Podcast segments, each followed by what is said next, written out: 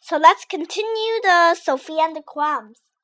Okay, so where do we leave off last time? When the god used all his magic and the crumbs are all gone, Ah, yes, are I, almost all are gone. yes, I remember that. So what's next? When the fa- his fa- Eric's father is dead, Hi- the god's son is named Eric now. When Eric's father is dead, Eric took ten years to clean up space because it when his father used all his magic, but it just cleaned up some half of them. Mm-hmm. Another half of them is left on space because his magic are not that that wide because Okay. it's enormous universe. Mm-hmm. Mm-hmm. Because it's a lot of work, so eh, Eric doesn't have uh, that many magic, mhm, when- and have his father has because his father are older and his magic are stronger. stronger. Okay. So it took like ten years.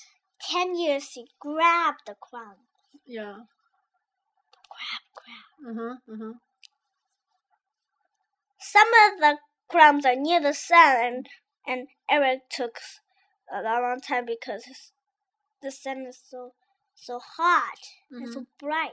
Um, Mm. But when Eric took 10 years, all the crumbs are gone, but all the planets are still died. Be- Still dead. Still dead. Yeah. Uh huh. So what what did Eric do to He- to make he them used, alive? he used little of his magic. Uh huh. So how? He just say a magic word and use magic. Okay, so so all all, all the planet come alive too. And- again. Again, hmm but the Earth, but the Earth have to be be the beginning again because it's the second Earth, Okay, not so the first Earth. so the Earth have to repeat its history. Yeah. Okay. From the very very beginning, there's But the no people- human, no animal, no nothing. so so Eric he used a little of his magic. So Uh, first there were plants, and then animals, mm, then water, mm, then people, and the people build up the houses. oh, Mm. The first people live in a cave like the first Earth people too, because they Uh-huh. doesn't know. But but the second the second Earth people doesn't are uh, some difference between the f- first Earth because the first Earth mm, use papers and some desk, but the second Earth doesn't know the first Earth people, so they use different things mm, to their lives. mm, mm. So, and so the moon and the planets and sun are all alive again. Wow, that's wonderful.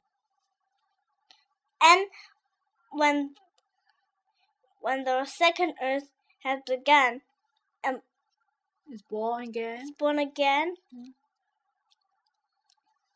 So, um, like s- several thousand Years years later? later,